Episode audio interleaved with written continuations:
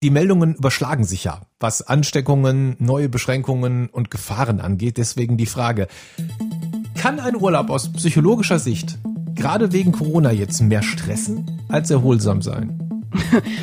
Also Urlaub kann an sich schon, auch ohne Corona, eine ganz schön stressige Angelegenheit werden. Also ich denke da an Sachen wie Liegestuhlblues, Post-Holiday-Depression. Gibt es alles, da kann einiges schieflaufen und natürlich jetzt in Zeiten von Corona, da werden uns noch weitere Hürden in den Weg gelegt zur optimalen Entspannung. Aber ich, ich sehe da auch ein paar positive Aspekte. Corona-Psychologie, ein Podcast von MDR Sputnik mit Psychologin Dr. Annegret Wolf. Ich glaube, dass sich die Frage gerade viele stellen. Soll ich in den Urlaub? Und wenn ja, wohin? Wie groß ist das Risiko einer Ansteckung zum Beispiel? Komme ich mit den Beschränkungen am Frühstücksbuffet klar? Und wir wollen jetzt ein bisschen versuchen zu schauen, was dahinter steckt und wie man diesen Urlaub am besten meistern kann. Ein Kollege von mir, genauer gesagt der Redaktionsleiter von diesem Podcast hier, kommt gerade aus dem Wanderurlaub. Und der sagte mir, dieser Urlaub sei so erholsam für ihn gewesen wie kein Urlaub vorher, den er je gemacht hat. Woran könnte das liegen? Also das wundert mich überhaupt nicht. Ich glaube wirklich, dass äh, so gut wie alle gerade Erholung richtig notwendig haben. Mein Chef zum Beispiel hat auch letztens zu mir gesagt, dass er jetzt im Juli schon genauso erschöpft ist wie sonst am Ende des Jahres. Mhm. Ja, und klar, das liegt daran, dass einfach diese ganze Corona-Zeit eine riesige Stresssituation für uns darstellt und äh, gerade auch so jetzt Homeoffice, also die Vermischung von Arbeit und Privat zu Hause, man kommt ja auch gar nicht mehr so richtig raus. Und dann ist Erschöpfung natürlich etwas, was wir als Warnsignal wahrnehmen sollten. Deswegen erstmal gut so, dass er es gemacht hat und in den Urlaub gefahren ist. Und ich habe bei E-Mails gehört, Wanderurlaub hat er gemacht. Mhm. Ja, super, ne? Da hat er viele Dinge richtig gemacht, weil Wanderurlaub klingt natürlich auch so ein bisschen wenige Menschen, zwitschernde Vögel, Natur, Waldluft. Und das bestätigt die Forschung, dass wirklich Urlaub in der Natur, vor allem auch noch so sportliche Aktivität wie, wie beim Wandern, dass das ähm, viel erholsamer ist für uns, den Blutdruck beispielsweise senkt, weniger Stresshormone ausgeschüttet werden, als zum Beispiel ein Urlaub in der Stadt. Jetzt hast du es gerade schon gesagt, er war jetzt in der Einsamkeit, mhm. sag ich mal, unterwegs. ich habe mich gerade gefragt, ob möglicherweise auch die besondere Corona-Situation vielleicht auch an meinem Urlaubsort zu Stress beitragen kann. Ganz interessant ist, das Meinungsbarometer des MDR, MDR fragt, hat gerade eine Blitzbefragung gemacht und da ist rausgekommen, eine deutliche Mehrheit ist dafür, dass wenn man aus Risikogebieten zurückkommt, ein verpflichtender Corona-Test gemacht wird. Und mehr als die Hälfte ist immer noch dafür, dass wenn man aus einem anderen Land zurückkommt, ganz egal welches das ist, ein Test gemacht wird. Mhm. Das bedeutet, das Risiko ist ja den meisten anscheinend bewusst. Mhm. Kann das überhaupt erholsam sein? Also wie gut ist die Wirkung von Urlaub in Krisen oder Ausnahmesituationen eigentlich erforscht?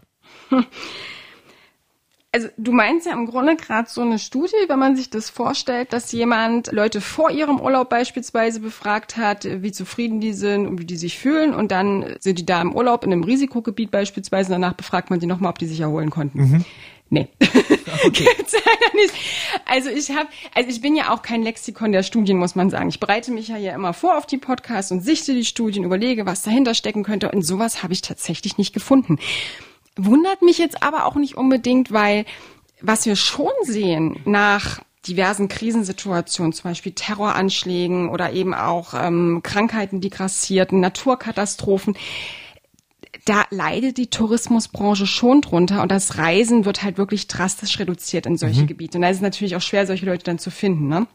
Ähm, was aber tatsächlich gut untersucht ist, sind so äh, diese, diese Fragen nach Risikowahrnehmung. Das ist so ein richtig großes Feld. Das heißt, wie nehme ich die, keine Ahnung, politische Lage in dem Land wahr, wo ich mich dann hinbegebe?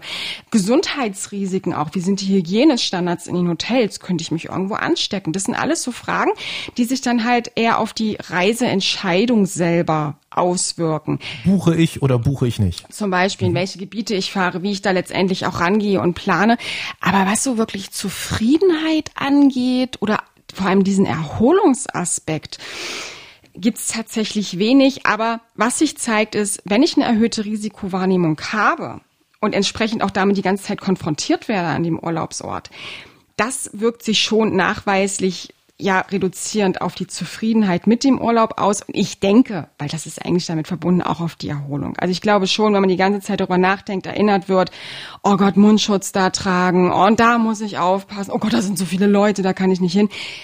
das ist ja ein Konflikt mit den eigenen Erwartungen. Ne? Und mhm. das kann eigentlich nicht zur Entspannung führen. Corona kann aber, so merkwürdig das ist, auch dazu führen, dass einige Dinge am Urlaubsort besonders schön sind. Ja. Wir haben eine Nachricht bekommen von Thomas aus Köln. Der war in Griechenland, mhm. in Athen. Und wir können ja mal hören, was der erlebt hat. Ich finde es sehr schön, weil man überall gut rankommt. Vor allem, wir waren jetzt auf der Akropolis. Extrem leer. Ich glaube, sowas hat man normalerweise nie. Ich war hier auch schon mal vor 15 Jahren und das war halt ein einziger Touristenstrom ne, die ganze Zeit. Und äh, das ist schon ähm, sehr besonders und äh, macht ziemlich viel Spaß. Das ist die andere Seite, ne? Das heißt, man kann sich jetzt mal klar machen, dass wenn man es geschickt anstellt und vorsichtig genug ist, man jetzt endlich mal die Attraktionen in den Urlaubsländern so sehen kann, wie sie bei Instagram immer aussehen. Ja, genau. Keine Leute, die durchs Foto laufen. Das ist auf jeden Fall so ein Aspekt. Und es gibt übrigens auch noch einen weiteren Aspekt, der sehr interessant ist, weil eigentlich ist ja unsere Auswahl gerade sehr beschränkt auch mhm. an möglichen Urlaubsorten. Ne? Also man will ja eben auch nicht zu viele Leute um sich herum haben, beispielsweise. In manche Gebiete sollte man gar nicht reisen, Risikogebiete. Und das ist auch eigentlich ziemlich gut für uns, weil wir reden hier vom sogenannten Auswahlparadox. Das heißt, je weniger Möglichkeiten wir eigentlich haben, uns zu entscheiden und dann eine Entscheidung aber treffen, desto glücklicher sind wir mit dieser Entscheidung und bereuen sie nicht und versuchen noch mehr das Beste draus zu machen, weil wir nicht die ganze Zeit überlegen, okay, wir sind jetzt in Griechenland, in Athen, ach Mensch, hätte ich jetzt doch mal den anderen Urlaub gebucht. Ach nee, geht ja eigentlich gar nicht. Ach, super, Athen, klasse. Das heißt, ob der Urlaub in Corona-Zeiten erholsam ist oder nicht, hängt davon auch ein bisschen ab, was ich, ich sag's mal ganz leinhaft, was ich persönlich so ab kann. Ja. Oder was mich stresst. Also mir erzählte jemand, sie will nicht mit ihrer Reisegruppe wegfahren, mit der sie sonst unterwegs ist, obwohl die da gerade schon was planen, weil da sind Leute bei, die andere ständig umarmen müssen. Und das will sie gerade nicht. Und allein dieser Gedanke stresst sie so sehr, dass sie sagt, ich fahre nicht weg. Die Leute umarmen. Das ist wie Olaf der Schneemann. Ja. Ich liebe Umarmung.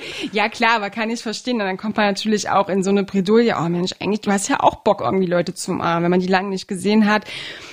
Und äh, dann steckt man in so einer Situation, wo man nicht weiß, was man machen soll. Man möchte es auch nicht. Ja, das bedeutet, man sollte vielleicht schon mal überprüfen, was man auch so selber für ein Typ ist, bevor man irgendwie was bucht. Wir machen gleich mal so eine kleine Checkliste. Mhm. So drei Punkte, die man jetzt vielleicht noch schnell bedenken sollte, wenn man in den Urlaub fahren möchte, in Corona-Zeiten, was man da beachten kann. Jo.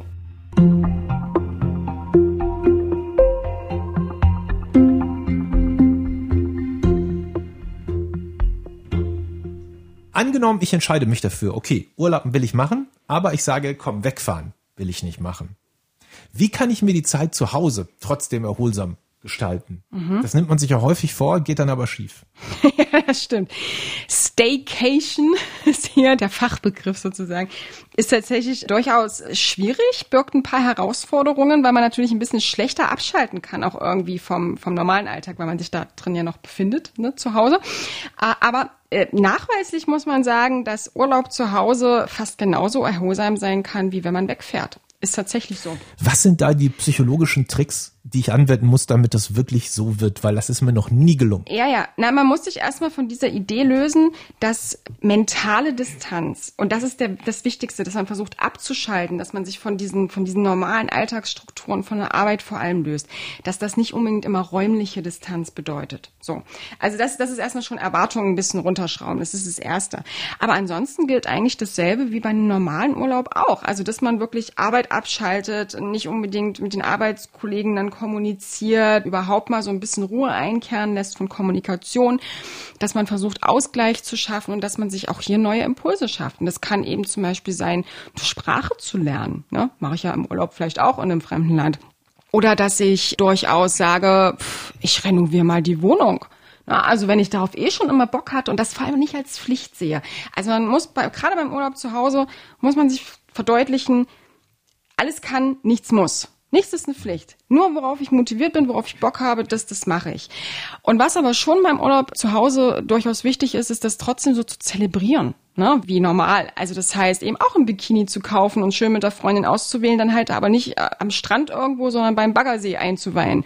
Oder eben auch Reisegrößen zu kaufen oder den, den typischen Duft vielleicht, den man Ja. immer mit in den Urlaub mitnimmt. Also auch so symbolische Handlungen sind wichtig. Das heißt, schon irgendetwas Besonderes machen und nach Möglichkeit nicht die ganze Zeit einfach nur rumlungern. Das so oder so nicht. Also ich weiß, es ist so eine riesen Verführung, sich einfach auf die Couch zu schmeißen, irgend so einen Streamingdienst anzumachen. Das ist, auch wenn das manche glauben, nicht so gut für die Erholung. Also das heißt, zu versuchen, so ein bisschen Urlaubsfeeling nach Hause zu holen. Wenn ich zum Beispiel am ersten Abend im Urlaub immer essen gegangen bin, dann einfach hier mal nach einem neuen Restaurant gucken und da einen Tisch buchen. Aktivitätenplan, ganz wichtig.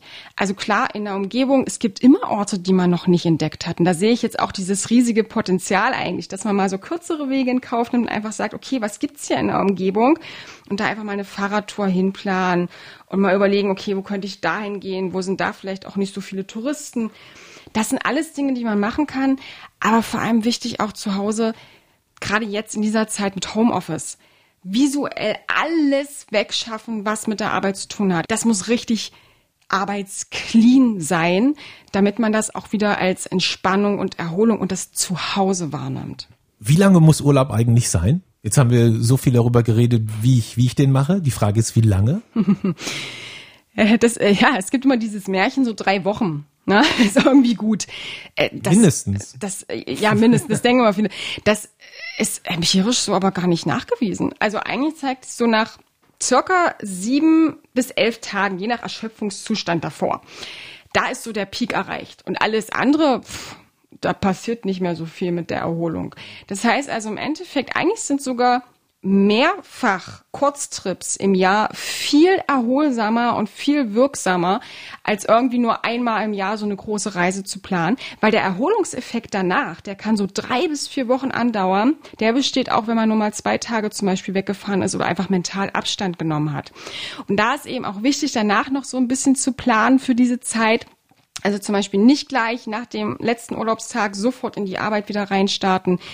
Hier würde ich beispielsweise empfehlen, die Abwesenheitsnotiz mache ich selber auch, noch so zwei Tage länger Laufen zu lassen. laufen zu lassen, damit mich halt nicht noch mehr Leute nerven einfach, ne, damit ich in Ruhe einfach einsteigen kann und sich dann auch ein bisschen dieses Urlaubsfeeling noch bewahren. Also keine Ahnung, äh, einen Duft nachkaufen, der im Hotel versprüht wurde oder ein Kissen zum Beispiel oder so. Was, was ich gerne gemacht habe, ich habe im Urlaub immer Joghurt mit Mandeln und Apfel gegessen, so richtig schön frisch, spanische Mandeln, habe ich mir halt dann auch gekauft und habe jeden Morgen das gegessen. Das ist einfach so dieses, dieses Gefühl beizubehalten, weil man sonst in dieser ja, wir nennen das so Post-Holiday-Depression abdriften kann, was eigentlich gar nicht wirklich existiert. Wir entspannen uns schon im Urlaub und fühlen uns danach besser.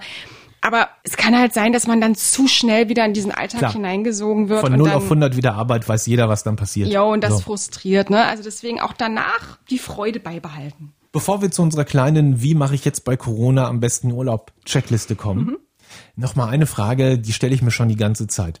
Warum will ich nicht nach Italien oder Spanien an den Strand fahren und mich da hinlegen? Aber zum Beispiel, weil ich denke, das ist zu eng da, ne, da stecke ich mich an und so. Mhm. Aber Strand hier wie die Ölsardinen an der Ostsee, kein Problem. Naja, man muss schon sagen, dass die, die, äh, dieser, dieser Trend in Deutschland zu reisen ne, und da Urlaub zu machen, der war ja auch schon vor Corona da. Das haben wir ja schon gesehen. Deswegen wundert mich das jetzt nicht. Was jetzt hier dazu kommt, ist, glaube ich, das sind so ein paar Aspekte. Das erste ist so Planbarkeit. Also an die Ostsee kann ich in der Regel mit meinem eigenen Auto zum Beispiel, ja, oder ich kann auch auf dem Campingplatz beispielsweise fahren. Und äh, das bedeutet, ich bin nicht davon abhängig, ob da irgendwie vielleicht die Grenzen wieder geschlossen werden. Ich kann da wieder schnell weg. Ich bin mobiler, wenn irgendwas doch sein sollte. Also das hat auch was mit diesem Verlangen nach Kontrolle und Sicherheit jetzt, glaube ich, eben auch zu tun. Das Zweite ist, ich würde sagen, dass wir schon so das Gefühl haben, gerade wie so eine In- und Out-Group zu bilden. Also wir haben diese schlimmen Bilder gesehen aus Spanien und Italien. Das ist so auch so weit weg gewesen. Wir sind hier in Deutschland relativ glimpflich davongekommen. Das heißt, hier ist auch ein erhöhtes Sicherheitsgefühl. Das habe ich manchmal auch simpel auf der Straße beobachtet. Wenn man sich mit Familie oder Freunden getroffen hat, die Leute sind dann auch näher rangegangen, als wenn man sich mit Fremden zum Beispiel trifft oder wenn man jetzt einkaufen geht. Ja, es ist einfach ein anderes Sicherheitsgefühl und ein weniger Risiko. Und ich glaube, was auch dazu führt, vielleicht sind so auch so nostalgische Gefühle. Also viele sind ja auch als Kinder an, an die Ostsee, Nordsee gefahren oder halt in bestimmte andere Gegenden. Und man hat so dieses Gefühl von Vertrautheit und Sicherheit. Man weiß, was einen da vielleicht auch erwartet und dass man das, wie gesagt, auch ein bisschen regulieren kann. Und ich glaube, das ist für manche dann auch leichter, dann mit doch diversen Risiken oder mit dieser Corona-Zeit umzugehen, als wenn man mhm. in einem fremden Land ist, wo man nicht weiß, was einen erwarten könnte. Jetzt kommen wir zu unserer Wie mache ich bei Corona am besten Urlaub Checkliste. Mhm. Es gibt ja vielleicht auch so ein paar Sachen, die man sich selber mal ernsthaft fragen sollte und ehrlich beantworten sollte, damit man vielleicht nicht enttäuscht ist. Fangen wir mal an. Punkt Nummer eins. Also das erste ist ganz tief in sich hineinzuhorchen, zu überlegen, okay, was bin ich für ein Typ? Also wie stressresistent bin ich sozusagen und wie risikoaversiv bin ich? Also sich zum Beispiel einfach mal vorzustellen, wenn ich jetzt nehmen wir das Beispiel Spanien nach draußen auf die Straße gehe, hm. muss ich Mund-Nasenschutz aufziehen. Ja. Stresst mich das oder nicht? Ja, und das ist zum Beispiel bei mir der Fall. Ich habe halt auch überlegt, ob ich wieder dahin fahre, wo ich eigentlich die letzten Jahre auch hingefahren bin, so. Und ich weiß halt, wie ich da entspannen und erholen kann. Und wenn ich mir jetzt vorstelle, dass ich da diesen Mundschutz tragen muss, vor allem bei diesen Temperaturen, ich kollabiere hier in Deutschland ja schon teilweise unter diesem Mund-Nasenschutz. Da, klar, man müsste es wahrscheinlich ausprobieren, aber dafür möchte ich kein Geld ausgeben, um mhm. es auszuprobieren, ne? Mhm also da, das muss man einfach für sich überlegen, kann, kann ich damit umgehen? Würde ich die ganze Zeit daran denken? Wenn ja, dann lieber irgendetwas wählen, wo weniger Risiko besteht, beispielsweise mit vielen Leuten in Verbindung zu kommen. Oder wo das halt auf der Straße vielleicht nicht unbedingt notwendig ist, wo nicht so viele Maßnahmen ergriffen werden müssen. Punkt Nummer zwei. Punkt Nummer zwei ist für mich Informationen suchen also wo wir jetzt immer gesagt haben, nicht so viele Infos mehr suchen über Corona, ist es, glaube ich, schon wichtig, sich zu informieren, okay, wie sind zum Beispiel die Hygienestandards in dem, in dem Hotel oder in der Ferienunterkunft, wo ich dann eben hinfahre, was wird da unternommen für meine Sicherheit? Wenn ich auch meine Aktivitäten plane, was muss ich da beachten? Welche Restaurants sind offen? Also, dass ich schon Planungssicherheit habe, weil das ist das, was die ganze Zeit gefehlt hat in dieser Zeit. Wir wussten nicht, was können wir machen, was dürfen wir, wann dürfen wir es wieder. Und dem kann man vorbeugen, indem man sich einfach Informationen mhm. sucht. Information ist Punkt Nummer zwei und mhm. Punkt Nummer drei unserer kleinen Urlaubsvorbereitungs-Checkliste. Flexibilität würde ich es mal äh, als Überbegriff nennen. Ich glaube, es muss schon jedem klar sein, dass der Urlaub dieses Jahr nicht so ausfallen wird wie normal. Ja, und das heißt, man muss vielleicht auch mit Überraschungen leben. Und da ist es durchaus gut, eben wirklich so die Erwartungen ein bisschen runterzuschrauben, offen zu sein für Neues und zu sagen, okay, die Aktivität geht vielleicht nicht. Das kann auch sehr spontan geschehen, dass irgendwie ein Trip beispielsweise dann abgesagt wird vor Ort oder dass eben doch mal das Restaurant zu ist, wo man eigentlich ganz gern hingegangen ist. Und dann einfach schon so ein paar Alternativen im Kopf haben. Und da sollte man aber einfach, wie gesagt, so ein bisschen die eigenen Erwartungen ein bisschen flexibler gestalten, nicht enttäuscht sein einfach sich von vornherein Möglichkeiten, Alternativen suchen, dass trotzdem die Erholung Erholung ja überhaupt eintreten kann. Also das ist, das ist so der dritte Punkt für mich. Und noch ganz kurz Punkt vier. Leute, macht trotzdem Urlaub. Egal ob zu Hause oder wenn ihr sagt, ihr könnt doch wegfahren und ihr traut euch das und ihr seid fein damit, auch vielleicht einen Mundschutz dann eben auf der Straße zu tragen. Dann macht das, weil, glaubt mir, also ich auch, wir haben es alle nötig. Also, Urlaub auch in Corona-Zeiten geht. Wir haben ein bisschen besprochen, was das psychologisch mit uns macht, worauf wir uns da vielleicht auch ein bisschen einstellen müssen und vor allen Dingen, wie wir das so hinkriegen, dass das keine riesengroße Enttäuschung wird. Mhm. Nachdem wir jetzt so lange über Urlaub geredet haben, wie ist es mit dir? Hast du schon Urlaub gemacht oder Urlaub geplant? Ja. Urlaub gemacht noch nicht. Urlaub geplant mit Wegfahren nicht, aber auf jeden Fall ein paar Wochen freinehmen und vielleicht dann hier zu Hause richtig schön abhängen. Also ganz ehrlich, manchmal beneide ich die Reisegruppen, die nach Halle kommen, die wissen am Ende mehr als ich über, über meine Heimatstadt. das würde ich, glaube ich, gerne mal angehen jetzt. Halle an der Saale ist die Stadt, in der wir diesen Podcast aufzeichnen. Jo. Dankeschön, Dr. Wolf. Gerne. Corona-Psychologie, ein Podcast von MDR Sputnik mit Psychologin Dr. Annegret Wolf.